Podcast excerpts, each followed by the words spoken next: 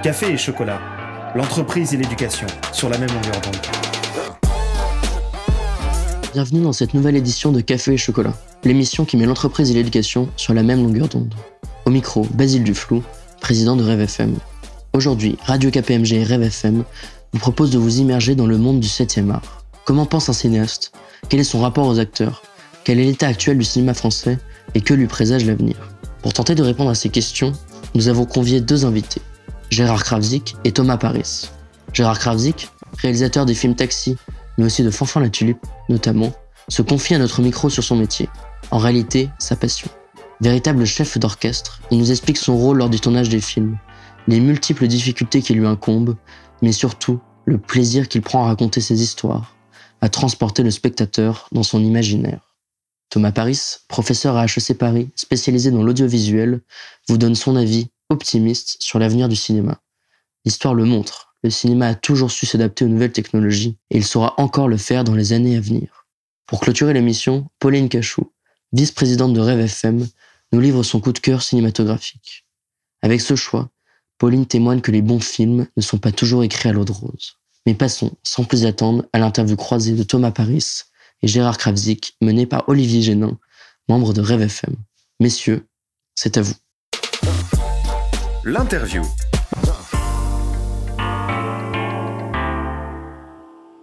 L'auguste cérémonie des Césars du cinéma s'est tenue fin février à Paris et le 13 mars dernier a eu lieu la 95e cérémonie des Oscars à Los Angeles. De bonnes raisons de parler aujourd'hui de cinéma sur nos ondes.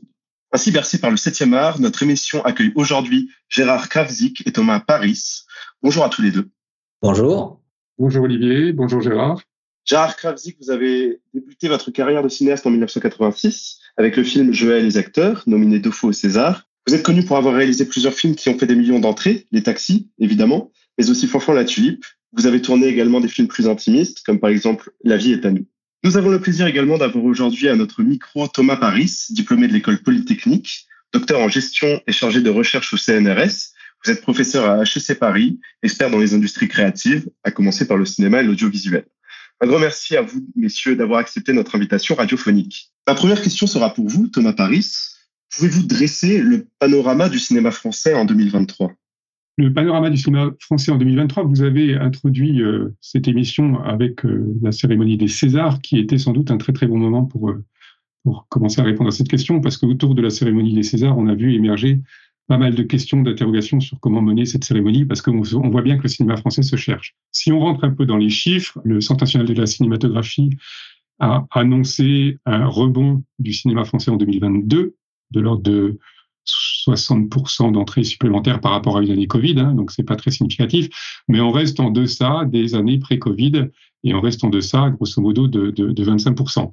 Ce qui est à peu près évident, c'est qu'on est dans une logique de transition ou dans, un, dans, une, période de transition et qu'on ne sait pas encore comment le cinéma va, rebondir, va réagir. Et derrière cette transition se posent plusieurs questions. Alors d'abord, quand on regarde le, box-office, il est de plus en plus dominé par les, franchises. Les cinq premiers du box-office en 2022 étaient des franchises, des grandes franchises, notamment Top Gun, euh, pour n'en citer qu'un. Les films français arrivent à maintenir une part de marché, mais avec beaucoup plus de films français qu'il y a, quelques années, et avec une audience qui est beaucoup plus, euh, beaucoup plus dispersée. Et on a de moins en moins de gros succès, d'énormes succès du cinéma français. En tout cas, c'était le cas en 2022. Et donc, les questions de fond qui se posent derrière cette transition, c'est d'abord les publics jeunes. Est-ce que le cinéma va réattirer, euh, va pouvoir faire revenir les publics jeunes dans, les salles. Et puis, de manière beaucoup plus générale, finalement, le positionnement de la salle par rapport à d'autres formes de consommation des films, et notamment les films à la maison sur les plateformes de SVOD ou de VOD.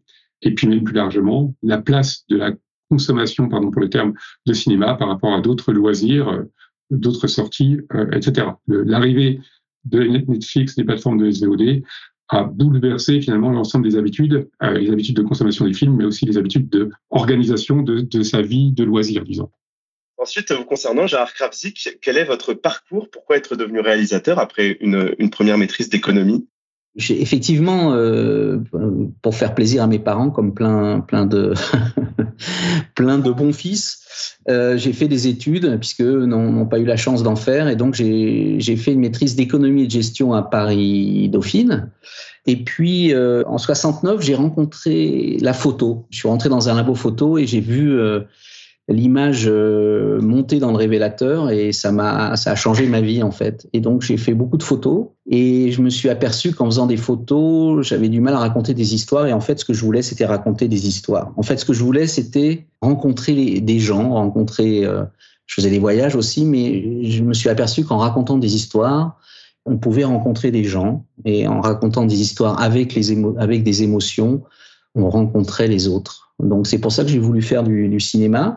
Comme je connaissais personne dans le cinéma, j'ai présenté une école qui s'appelait à l'époque l'IDEC et qui est devenue la FEMIS. Et euh, je suis, voilà, j'ai fait cette école euh, et j'ai fait, euh, il y avait des options, diverses options, et là c'est option prise de vue et réalisation. Voilà un peu le parcours. Très bien, vous choisissez donc de, raconter des histoires, mais comment est-ce que vous choisissez vos sujets de films, les acteurs ou actrices qui vont, qui vont jouer dedans? Tous les films que j'ai faits, qui sont euh, donc euh, très différents, puisqu'il y a des films, comme vous l'avez dit, intimistes, comme La vie est à nous, ou L'été en pente douce, qui est, peut-être plus, plus connu, et des films de, pur divertissement, comme Les taxis ou Wasabi. Donc, euh, en fait, moi, je suis fait de, de, de, tout ça, comme plein, plein de gens. Hein. C'est-à-dire que j'aime euh, aussi bien le rap que le rock, que euh, la musique classique euh, en littérature, où je peux lire des essais, de la BD ou, ou des romans. donc, je, je, crois qu'on est fait de, plein de choses. Et donc, j'ai fait les films que j'avais envie de voir en tant que spectateur. C'est ça qui a principalement guidé mes choix. Ce qui fait que, contrairement à d'autres euh, personnalités, euh, cinéastes, qui, creusent un peu un sillon. Euh, moi, je, suis plutôt un peu dans la diversité, quoi. Donc, c'est vrai que ça a représenté pour moi des difficultés parce que en France, on n'aime pas trop ça. On aime plutôt voir des gens qui ont, qui sont dans une, direction, dans un sillon. Mais bon, j'ai pu quand même réussir à, faire des films euh, euh, voilà, qui me tenaient à cœur et qui, qui sont finalement assez divers. Mais si on regarde tous ces films, enfin il y en a, il y a 10 au cinéma, si on regarde tous ces films, il y a quand même quelque chose de récurrent, c'est que ce sont des films qui font la part belle aux acteurs, aux personnages. Et je pense que voilà, c'est Frank Capra qui disait ça. Il disait ce que les gens aiment, ce sont les gens. Et je crois que c'est pour ça aussi que j'ai fait du cinéma, c'est que je raconte l'histoire, euh, nos histoires, l'histoire de gens. Pour ce qui concerne les acteurs et les actrices, en fait, je choisis euh, d'abord des, acteurs et des actrices qui veulent bien tourner avec moi et qui veulent bien incarner ces rôles, mais pour moi, ce sont, euh, selon moi, ceux qui incarnent le mieux les personnages. Et ce que j'essaie de faire à chaque fois, c'est de mélanger des acteurs connus et des acteurs inconnus. Et très souvent, euh, c'est arrivé plusieurs fois, euh, des acteurs inconnus sont devenus très connus après. Mais j'essaye toujours d'avoir ce mélange parce que je trouve que cette espèce de métissage là est, très créatif. C'est toujours formidable de voir des gens qui ont plein d'expérience jouer avec des gens qui n'en ont pas. Ça crée une énergie qui est tout à fait euh, formidable pour les films. Thomas Paris, vous parliez donc de transition dans le cinéma. Cette transition passe aussi par les réformes. En 2022, les salles de cinéma ont été privées en France du dernier Disney en protestation contre la réforme de la chronologie des médias. Que pensez-vous de cette réforme? Alors, c'est difficile d'avoir un avis définitif sur, sur la chronologie des médias. La chronologie des médias est d'abord un serpent de mer. Ça fait des années et des années et des années que se pose la question de remettre à plat la chronologie des médias. En fait, ce qu'il faut bien comprendre, c'est que la chronologie des médias, c'est un système d'optimisation collective de la vie des films et des recettes des films. Et donc, quand on voit les choses comme ça, on pourrait se dire que tout le monde aurait intérêt à tirer dans le même sens. Ce qui n'est pas tout à fait le cas, puisque tout l'engouement, disons l'espèce de crise sans fin autour de la chronologie des médias, est arrivé avec la piraterie. Et la piraterie a amené le sujet de il faut réduire le plus possible le passage des films euh, sur les deuxième, troisième, quatrième fenêtres par rapport à la sortie en salle pour éviter le phénomène massif de piraterie, c'est-à-dire des gens qui ne veulent pas payer leur place de cinéma et qui vont trouver tous les moyens de voir les films par ailleurs. Et donc l'origine de, ce raccourcissement à peu près permanent de la chronologie des médias, ça a été ça. La difficulté quand on raccourcit les fenêtres, et donc quand on donne une durée plus court, disons, au film en salle, c'est qu'on participe d'un phénomène d'accélération générale qui va profiter avant tout aux films qui ont un gros potentiel, puisque c'est les films qui vont être vus d'abord sur le ressort de la publicité. Et donc, il y a des acteurs qui aujourd'hui plaident pour euh, un raccourcissement, un rétrécissement, euh, pour aller un petit peu dans le sens de l'histoire. Mais d'un côté, quand on plaide pour un euh, rétrécissement, effectivement, on lutte pour la piraterie, pour peu que ce soit encore le sujet aujourd'hui, mais en plus, on contribue à accélérer la, vie des films et à finalement euh, rendre de plus en plus difficile la vie des films dont le succès ne se construit pas sur la publicité. Au-delà donc de ces questions de réforme, quel devrait être le rôle des pouvoirs publics, de l'État, pour que le cinéma français continue d'être un vecteur de soft power dans un contexte où, vous en parliez, les plateformes s'imposent de plus en plus. L'exception culturelle française a-t-elle encore de beaux jours devant elle? L'exception culturelle française a sans doute de beaux jours devant elle pour une raison simple, c'est que c'est un concept qui veut dire tout et n'importe quoi, c'est-à-dire pas grand-chose. C'est devenu une espèce d'étendard de tous les freins au changement. Dès lors qu'on n'est pas d'accord avec quelque chose, on met en avant l'exception culturelle française. Le véritable enjeu, et encore sans doute encore plus que le soft power, pour moi, c'est comment faire pour avoir une offre dynamique et créative et sous-entendu diverses et variées, puisque ça, ça, va derrière ces termes de dynamique et créative. Et en l'occurrence, euh, le rôle des pouvoirs publics est à la fois essentiel et très compliqué, et extrêmement compliqué. Essentiel parce que les mécanismes de marché ne poussent pas à la diversité, ne poussent pas à la prise de risque artistique. Compliqué parce que dans l'industrie du cinéma, comme dans n'importe quelle industrie créative, on est dans des logiques, dans des dynamiques d'offres, dans des dynamiques entrepreneuriales, dans des dynamiques de prise de risque. Et l'enjeu pour la puissance publique, pour les pouvoirs publics, c'est d'arriver à intervenir au service d'une plus grande diversité, d'un plus grand dynamisme, sans tuer cette dynamique entrepreneuriale émergente et presque concurrentielle, voire hyper concurrentielle, qui est quasiment synonyme de créativité, disons. Moi, j'ai tendance à dire que finalement, la place des pouvoirs publics dans, ces secteurs de la création, c'est un peu euh, celui d'un éléphant dans un, dans un magasin de porcelaine. Gérard Kravzik, vous, vous, dirigez des acteurs donc célèbres, Marion Cotillard dans Taxi, Michel Galabru, euh, des acteurs moins célèbres aussi. Mais comment, de manière générale, est-ce que, est que vous, arrivez à les diriger, tous ces acteurs? La direction d'acteurs, c'est un, drôle de truc. Hein. Euh, Chabrol, dans, avec des, répliques assez malicieuses, disait la direction d'acteurs, bah, c'est le choix des acteurs en fait. Ce qui n'est pas tout à fait faux d'ailleurs, parce que déjà le choix euh, implique euh, une direction, mais il y a plusieurs façons, il y a, plein de façons et, plein d'ouvrages sur la direction d'acteurs. Moi, j'ai un peu tendance à, à saouler d'indications les acteurs, et euh, à ce propos, il y a je me souviens de Marie Laforêt, euh, que, j'arrêtais pas d'abreuver d'indications, qui m'a regardé et qui m'a dit, euh, juste avant de tourner, elle me dit, bon, ben, on se retrouve à la sortie. Et c'est ça, c'est-à-dire que euh, à un moment, euh, vous dites action, enfin, et l'acteur, il, se retrouve tout seul devant la caméra. Et c'est ça qui est magique aussi. Moi, je suis le premier spectateur, mais je vois d'un seul coup le personnage s'incarner avec la prestation de l'acteur. Ça devient, c'est quelqu'un d'autre que celui ou celle à qui on a parlé euh, deux minutes avant. Ça, c'est totalement magique. Alors là, voilà, la direction d'acteur, je crois que d'abord, ça dépend de chaque metteur en scène, et puis ça dépend de chaque acteur, parce que chaque acteur ou actrice a un métabolisme particulier. Il y en a qui sont bons à la première prise, d'autres, euh, il faut qu'ils se chauffent. Quand on fait des, scènes avec euh, plusieurs acteurs, il faut que dans la même prise, ils soient au top tous. Donc tout ça, bah, c'est, on apprend au fur et à mesure. Moi, je crois que c'est mon amour des acteurs qui fait que j'ai une direction un peu particulière. C'est vrai que mon premier film s'appelait Je hais les acteurs, mais en fait, c'était un cri d'amour euh, pour les, pour les acteurs. Quoi. Et puis, dans la direction d'acteur, il y a la place de la caméra. C'est-à-dire que c'est vous qui choisissez où vous allez mettre la caméra, ce que vous allez filmer et comment vous allez le filmer. C'est-à-dire si c'est un gros plan, s'il y a plusieurs personnes dans le cadre, si la caméra est basse, si elle est haute, s'il y a un mouvement. Tout ça fait que c'est aussi la, un peu de la direction d'acteur parce que l'acteur, lui, va se mouvoir dans un, dans un espace que vous avez décidé de lui accorder, ou c'est lui qui va vous proposer un espace aussi. Donc, euh, c'est avec ces outils-là que on dirige, entre guillemets, les acteurs. Mais euh, c'est vrai que quand vous êtes réalisateur, tout ce qu'il y a dans le film, c'est votre regard. C'est-à-dire tout ce qu'il y a dans le cadre de la caméra, depuis le plus petit accessoire euh, jusqu'à la façon de parler des acteurs euh, et des actrices, jusqu'à le moindre mouvement, la bande son, etc. C'est vous qui choisissez tout ça. Donc forcément, si par exemple on filmait notre conversation, il y a une infinité de façons de la filmer et donc une infinité de films suivant les décisions que prendrait chaque réalisateur ou réalisatrice.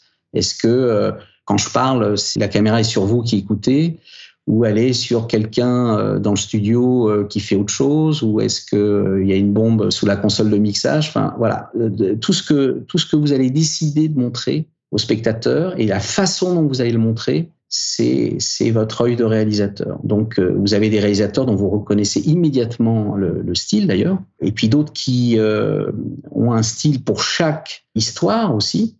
Et puis, il y, a des, il y a aussi, il faut bien le dire, des réalisateurs qui n'ont pas vraiment de regard. Hein, et il y a aussi euh, des absences de regard dans certains, dans certains films.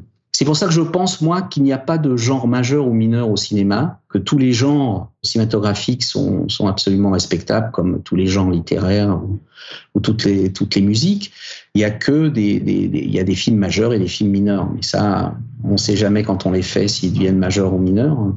On a toujours espoir que ce soit, soit des films qui rencontrent le public et qui, euh, et qui, soient, euh, qui soient forts, quoi outre ce que vous choisissez de montrer euh, des acteurs de, des, films, il y a ce qu'on ne voit pas, euh, des dimensions peut-être euh, plus difficiles à gérer pour un réalisateur, la charge mentale, la réalisation technique, la distribution. Quelle est, selon vous, la dimension la plus difficile à gérer pour vous? En fait, tout est difficile en réalité. Il s'agit, à travers toutes, ces, toutes ces contraintes, de ne pas perdre le film en route et même de, de transformer ces contraintes en vertus créatives. C'est ça le plus dur. C'est-à-dire que euh, on est dans un métier où chaque poste peut mettre en péril la finalité de ce qu'on est en train de faire. Par exemple, euh, l'assistant opérateur, s'il fait mal le point, et si dans une scène d'émotion c'est flou, euh, la scène elle est foutue.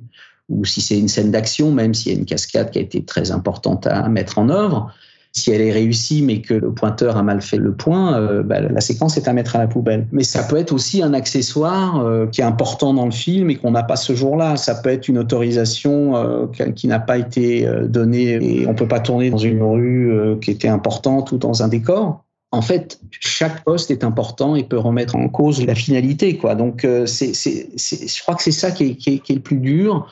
Et à travers toutes ces contraintes, il faut garder le cap, garder euh, ce que j'appelle ne pas perdre le, ne pas perdre de film en route. Ça, c'est tout à fait essentiel parce qu'il y a tellement de choses euh, à gérer qu'on peut très vite, euh, on peut très vite perdre l'essentiel, quoi. Mais c'est un peu comme dans la vie, hein, quelquefois. Sauf que là, c'est très ramassé. Et on a un facteur qui est, un paramètre qui est absolument euh, important, c'est le temps. Ce temps, il n'est pas extensible. Chaque minute coûte cher, donc euh, il faut qu'à chaque minute on soit bon et que tout le monde soit bon. Je crois que c'est ça aussi qui est, très difficile. Et comme euh, on travaille avec euh, des relations humaines, avec, euh, avec des gens qui des, des jours ont le moral, des jours ne l'ont pas, avec la météo qui, vous avez prévu qu'il fasse beau et il pleut, avec plein de choses qui peuvent entraver ou, changer ce que vous avez prévu. Donc là, il faut faire preuve de, de, de créativité et, et, se dire, on va, même s'il y a cet obstacle, il faut retourner ce, ce handicap, cet obstacle en, en bonus et faire que ce soit mieux, quoi. Thomas Paris, une autre grande difficulté du, cinéma a été donc la période Covid. Si aujourd'hui on assiste à une véritable reprise du cinéma en salle, notamment en France, ça reste inférieur à ce qu'on avait avant. Pensez-vous que cette baisse est conjoncturelle ou qu'elle témoigne d'un désamour des Français pour le cinéma en salle? Alors moi je pense qu'on est dans une période extrêmement expérimentale et que rien n'est définitif expérimental parce qu'on apprend et on apprend finalement ce que sont les comportements des gens après le Covid alors qu'ils ont une offre beaucoup plus riche à la maison on apprend ce que sont les comportements des gens qui ont été privés de sortie pendant, pendant quelques temps. Et expérimental aussi parce que les acteurs expérimentent. Et quand je dis les acteurs, ce sont les acteurs du cinéma qui expérimentent sur les types de films, qui expérimentent sur les types de sorties, qui expérimentent sur le rôle que doit jouer la salle, sur le type de film que, que, doit proposer la salle, etc. Vous avez vu passer euh, récemment les annonces de Pathé qui, qui se lance dans une offre extrêmement premium dans la, dans, dans dans, dans en salle, euh, où on paye son billet beaucoup plus cher pour avoir un confort extraordinaire, etc. On est vraiment dans une recherche dont on ne connaît par définition pas les résultats. On est dans une période de transition et de recomposition, ça je l'ai dit. Transition parce que on a un nouveau média, on a une nouvelle façon de consommer les films et le cinéma qui est apparu, et d'ailleurs avec des nouveaux formats, puisque les plateformes de SVOD sont avant tout des, des modalités de diffusion des séries. Donc il y a un nouveau format qui vient concurrencer par rapport au temps du consommateur, le cinéma. Et dès lors qu'un nouveau format apparaît, qu'un nouveau média apparaît, bah, ce que nous dit l'histoire de la création dans n'importe quel domaine, c'est que s'opère une recomposition, c'est-à-dire quel type de contenu pour tel type de tuyau, pardon, pour utiliser ces termes un peu barbares. Et aujourd'hui, on en est là, c'est-à-dire le cinéma sera le lieu de diffusion de quel type de contenu demain Est-ce que ce sera effectivement les grands films spectaculaires qui durent de plus en plus longtemps, les grandes franchises, ou au contraire, va-t-il redevenir le lieu d'exposition des films euh, d'auteurs euh, qui ont plus besoin de plus de temps pour, pour trouver leur public? Honnêtement, on ne sait pas vraiment exactement euh, quelle, sera la direction. Aujourd'hui, l'ensemble des acteurs, en tout cas aujourd'hui, il y a quelques temps, l'ensemble des acteurs étaient convaincus que le cinéma serait le lieu de diffusion des grandes franchises. Mais quand Disney annonce qu'il euh, réfléchit à passer ces grandes franchises directement sur, sur les plateformes, la question se pose vraiment en fait on est dans cette période de recomposition, donc je ne crois pas au désamour pour le cinéma, je crois à une recomposition sur la manière de le consommer. Gérard Kravzik, vous parliez par exemple de, créativité pour donner un souffle au cinéma. Comment est-ce que vous justement vous voyez euh, l'avenir du cinéma en lien avec euh, la, place des nouvelles technologies? On parle beaucoup par exemple d'intelligence artificielle en ce moment. Donc euh, comment est-ce que vous voyez cet avenir du cinéma dans, dans un monde rempli de nouvelles technologies dans l'industrie cinématographique? Vous savez, le cinéma, c'est le septième art en fait, il a, il a vampirisé tous les autres arts. Et puis, le cinéma a toujours euh, absorbé, pour le mieux d'ailleurs, euh, toutes les nouvelles technologies. Ça a commencé euh, avec le son, puisqu'au départ, on avait le cinéma muet. Bah, le, son est, le son est venu et a apporté beaucoup au cinéma. Après, ça a été la couleur. Après, il y a eu le relief il y a eu, enfin, il y a eu plein de choses. Hein. Dans le son, il y a eu aussi euh, le Dolby, la stéréo.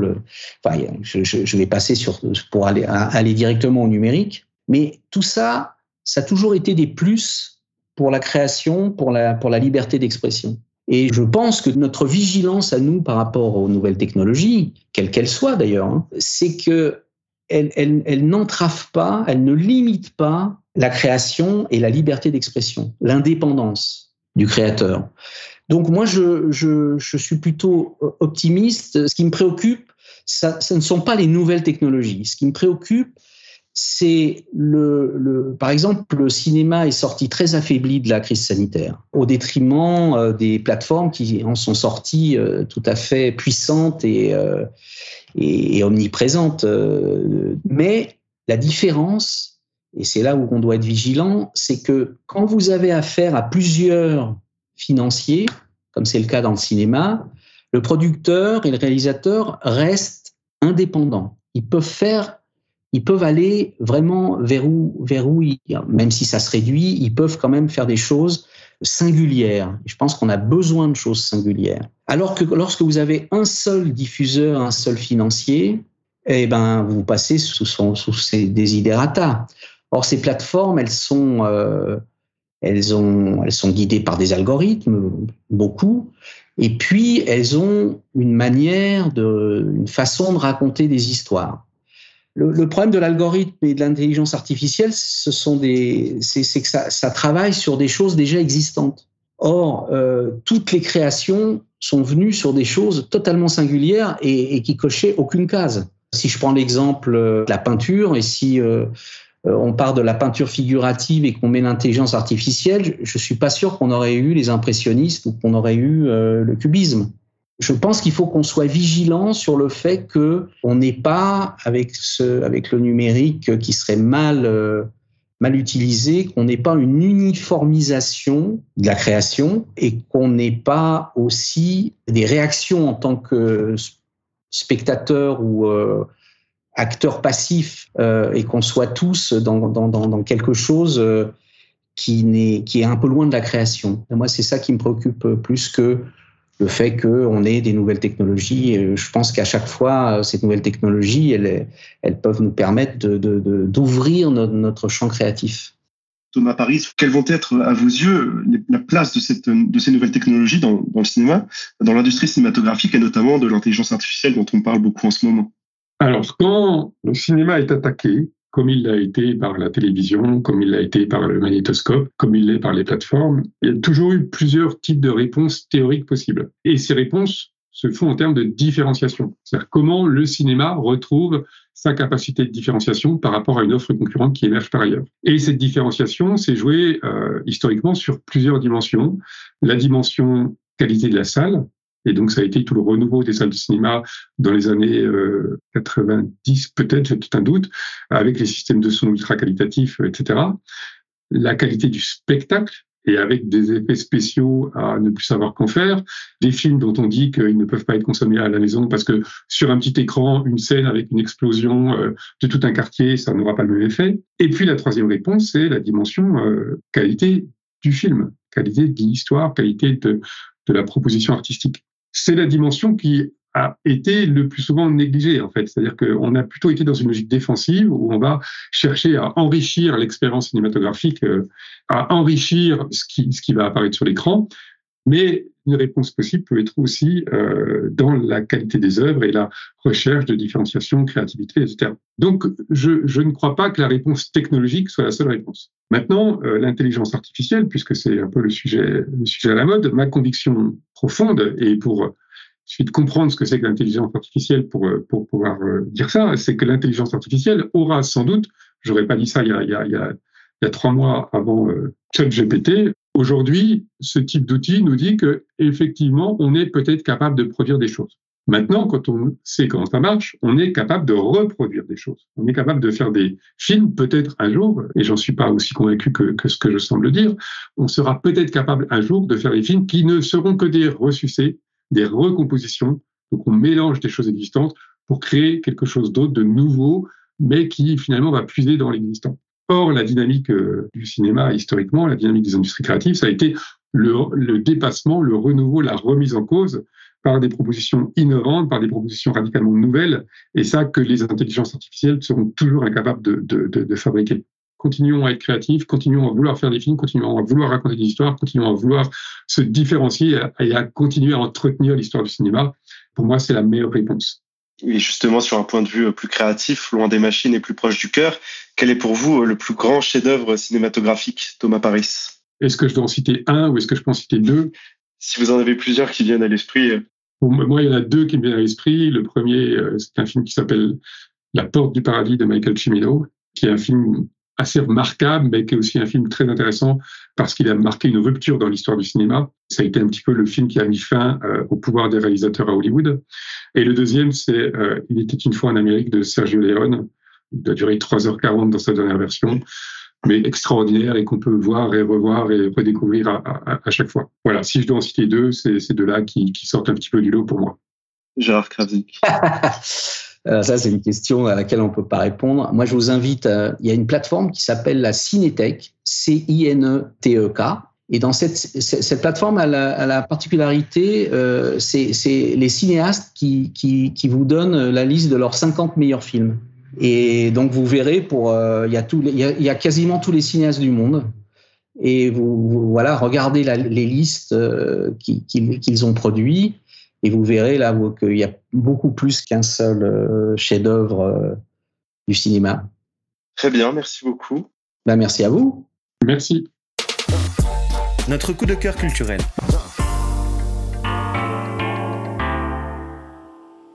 Le film dont je vais vous parler dans ce coup de cœur est un véritable rayon de soleil et fut une claque parmi la sélection canoise 2022. Au départ existe simplement une amitié, douce, paisible et pure entre deux jeunes garçons, Rémi et Léo, 12 ans chacun. Les deux jeunes adolescents, Eden Dambrim et Gustave de Well, d'un naturel sidérant, donnent à voir une peinture inédite d'une relation absolue entre deux garçons, acceptés comme tels par leurs parents. Dans une région belge où la culture des fleurs offre des plans d'un grand esthétisme avec une photo subtile, deux jeunes voient leur vie déchirée. Sur les bancs de l'école, pour la première fois, leur amitié est épiée, jugée et critiquée. Ce film traite d'un sujet dur, celui de la rupture dans une vie, de la disparition subite de l'être aimé, de la culpabilité qui ronge. Et le plus frappant est qu'il nous parle d'enfants, d'enfants qui ont encore tout à découvrir mais préfèrent déjà partir plutôt que de subir. Subir la perte d'un ami, d'un alter ego, quand la sexualité n'est pas, quand l'innocence perdure dans un amour indéfinissable mais que les autres voient autrement. C'est une histoire où les mots se dérobent, nous échappent. Découvrir ce film sans trop en connaître, c'est s'assurer un coup de cœur où réflexion et émotion s'entremêlent, alimentant une tristesse cathartique mais aussi l'espoir. Close, film belgo-néerlando-français réalisé par Lucas Dont, a remporté en 2022 le Grand Prix du Festival de Cannes. Alors n'hésitez plus et foncez, mais surtout préparez vos mouchoirs. Après cette passionnante interview et le coup de cœur culturel de Pauline Cachou, cette émission touche à sa fin. Nous ne pouvons que vous encourager à suivre les conseils avisés de Thomas Paris et de Gérard Kravzik et à vous rendre sur le site Cinétech, choisir le prochain chef-d'œuvre que vous regarderez, à la maison ou au cinéma, pour ceux qui veulent vivre pleinement l'expérience de la toile. Un grand merci pour votre attention et nous vous retrouvons avec plaisir dans un mois comme d'habitude pour notre prochaine émission. À très bientôt sur les ondes. Café et chocolat, une émission de Radio KPMG et de Rêve FM.